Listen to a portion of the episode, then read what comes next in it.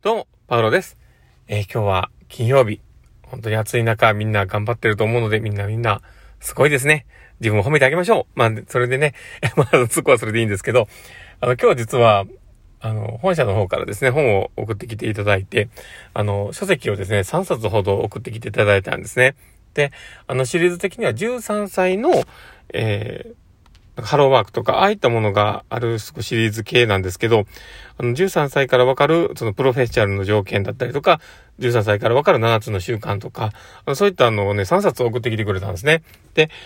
これね、僕あの、本当に素敵だなと思うんですけど、こういう考え方の本っていうのは、本当に大事だなと僕は思っているんですね。だから、あ、なるほどなって送ってきてくれるってことは多分それだけ、えー読んで自分たちを高めなさいっていうことなんだなと思って僕は喜んでたんですけど、まあこれをね、まあ、好き嫌いがあるとは思うんですけどね。だけどまあ読んだ方が僕はいいと思います。で、特に看護師をやっていると、世間一般のこう仕事とはまた別の仕事をしているので、あの、やっぱ一般的なその販売だったりとか経営だったりとか、いろんなことをこう考えていくような思考っていうものをあまり慣れていないと思うんですね。だからこういったものを読むってことはすごく大事なことかなと思っております。で、もしよければ、あの、アマゾンとかでね、こう、ググってもらったら、多分多量にいっぱい出てきます。その33歳からの、とか、あの、13歳っていう、こう、ワードを入れたら多分いっぱい出てきます。いろんなものが出てきます。あの、ハローワークの話だったりとか、いろんなことが出てくるので、もしよければ、あの、手に取ってみてください。僕もね、あの、ちょっと、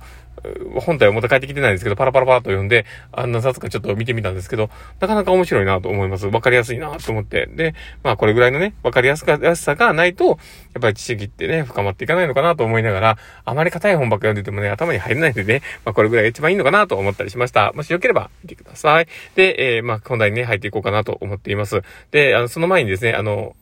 あ、忘れてた。あの、すいません、忘れてたとか言って。タイトルコール行こうと思っております。えーパーロのマインドブックマーク。この番組は看護を楽しくをコンセプトに、精神科看護の視点で日々生活の中から聞いているあなたが生き生き生きるエッセンスな情報をお届けしています。はい。ということで、えー今日も収録を始めています。皆さんどうお過ごしでしょうか？えー今日はですね、まあ、どんな話をしようかなってところなんですけど、話を聞いてる時の合図値っていうものを、ちょっとこう、フォーカス当ててみようかなと思っています。で、まあ、あの、合図値に限らずではあるかもしれないですね。どっちかというと接続語というかね、まあそういったことの視点だと思います。で、あの、人と話をしてるときって、多分その本人が、あの、話をしたい、まあ、話題っていうものがあったりとか、伝えたいことっていうのは絶対あるから発してると思うんですね。で、その時に、こう話を何気なく聞いてるだけでは、そこがなかなかこうつま、つながっていかなかったり、こう明確にならなかったりすると思うんですよね。で、そうなってくると、話してる本人も受け取ってもらった感じがないから、あ、この人と話も分かってもらえないみたいにやっぱなってきたりするんですよね。で、そういうことって、ね、案外あるんですよね。で、でも、あの、スタッフ側からしたら、それを聞いてても、あ、ちゃんと受け止めてるって思ってるんだけど、そうじゃないっていう そういうね、ズレが起きるんですね。で、それって何なんだろうなんですけど、まあ、の、前の放送でもあったし、多分僕もね、何回か言ってるんですけど、そうですねっていう、そうなんですっていう答えが返ってくる。うまあ、そのまとめ方をして相手に伝えるってことが大事っていうのを言ったと思うんですよね。だけど、あの、それって、結構ね、高度なものだと思うんです。で、そこの高度だって僕が言っている、その仕組み的なところを言おうかなと今思ってるんですね。で、それは、あの、話を聞くときに、相手の言っていることが、その話したいことの根拠なのか、それとも結論なのか、それとも経過のこう形容詞だったりとか、経過的な部分なのかっていうことを見極めなきゃいけないですよね。で、それが短いスパンでこうポンって終わるような、短い文章で終わるような言葉であれば、なおさらなんですけどね。で、そういうことをこう考えて聞いてるかどうかなんですよね。で、話を聞いてて、で、あの、伝えたいことはもっと本質的にあるっていうケースですよ。だから、例えばね、えー牛丼屋さんに行って、あそこが安かったんだっていう話を言ってて、ふーんと言うかもしれないですけど、だけど、あの、実は安かった。それは、あの、好きになった根拠なわけなんですよ。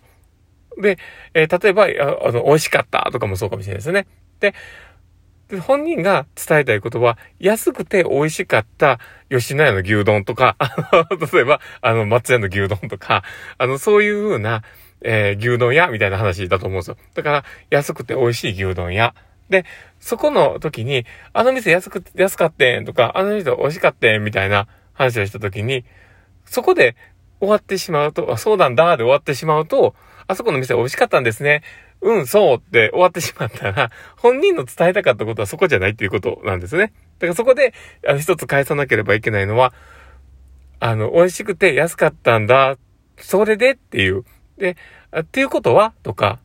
という言葉とか、まあ、あの、そういう言葉で言えば、そういったニュアンスの言葉ですね。だから、安くて美味しかったんだって、それってっていうような話だったり、そういう理由言うと、あ、そうなの、それは、あの、松屋、あそこに置いてるあの、牛丼屋さんなんだよ、とかって言って、って、で、そこまで出たら、要は、あの、言いたかった、そこの根拠的な部分と、答えがそこにあるわけだから、それをくっつけて相手に返せばいいんですよね。だから、あ、安くて美味しい牛丼屋さんが好きになったんだねっていうで、それを伝えたら、うん、そうなんですっていう風になる。だから、そこの組み立て的に、相手から出ている言葉が、どこかなんですよね。だから、もしさっきのお話で言えば、牛丼、牛丼屋さん好きやねんっていう話を言うかもしれないですよ。で、そうなんだ、牛牛丼屋さん好きなんだねって言って、うん、そうで終わるかもしれないけど、だけど、本質的には、何が好きだったかが、その根拠的なものが奥に入ってるわけなんですよね。だから、それを、こう、引き出すために、それはどうしてとか、というのはとか、こう、言え、言える言葉が、そこにね、つなげる接続詞が絶対あるわけなんですよね。だからそこを意識して、自分が、こう、話の中で噛み合わせていけるかどうか。で、相手の言いたいことが伝わる。あの、まあ、より受け止めてもらえたかどうかっていうのが変わってくると。だから、接続詞的な意識だったりとか、こういうふうに、えー、この言葉の中の話っていうのは、多分伝えたいことの根拠だろうなとか、あの、まあ、ベースになってる部分だろうなとかね。で、伝えたいことはここだろうなとか、そういったものを意識しながら紐解く作業をする。で、そのためのツールとして、接続詞だったり、投げかけっていうものがあるんだと思うんですよね。で、これは、あの、今の会話の中では言いましたけど、これは別に自分が思考する過程の中でも大事なんです。だから、自分が思ってること、例えばこの、例えばこのね、訪問看護しんどいなとか、いう思いがあったとして、で、訪問看護しんどいなって、これはでも、例えばしんどいなが、あのまあ、なんで、こうしんどいと思うんだろうなとかっていうことを考えたときに、あ、きっと、あのじ、一回のね、訪問が30分で次までの移動が短くて大変だなとか、あとは、えー、移動が大変だなとか、記録がなかなか終わらないから大変なんだろうなとか、あとは、えー、連携していくのって難しいなとか、まあ、その場、いろんなね、内容があるかもしれないけど、で、そういったものがこう、だんだん上がってくる。で、だから、あの、辛い、えー、しんどいんだなとかっていうことにつながる。で、そういうような思考過程を言葉にするためには、その接続詞的な投げかけを自分の頭にできるかどうかで、えー、思考がまとまっていくかどうか。で、これが多分考えるというプロセスなんですよね。がすごく大事なことかなと思ったりしますので、もし聞いて、あ、なるほどなと思う方がいたら少し流用してみてください。僕も、あの、言葉でうまくどれだけ伝えれるかわからないまま、パッて思いついたことを今ここまで話してるので、だからどんだけまとまってるかわかんないんですけど、だけど、大事なエッセンスだとは思います。だから考える中での接続詞の重要性っていうことです。で、ここを考えながら、あ、この言葉って何だろうこの頭に浮かんだこの言葉は、これはどういうことなのかな？それは結論なのかな？それとも根拠なのかな？ちょっと立ち止まりながら、でっていう言葉だって、でね、その、それでとか、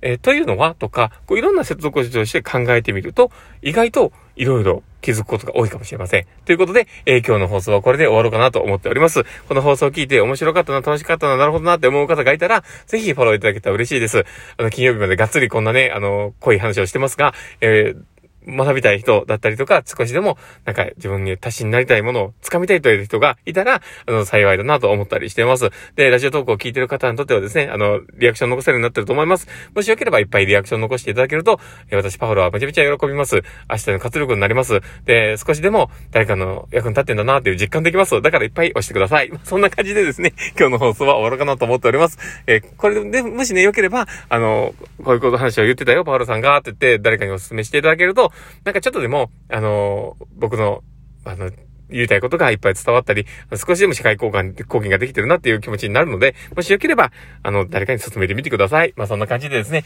今日の放送終わろうかなと思っております。この放送を聞いたあなたがですね、明日も素敵な一日になりますようにってところで、ではまた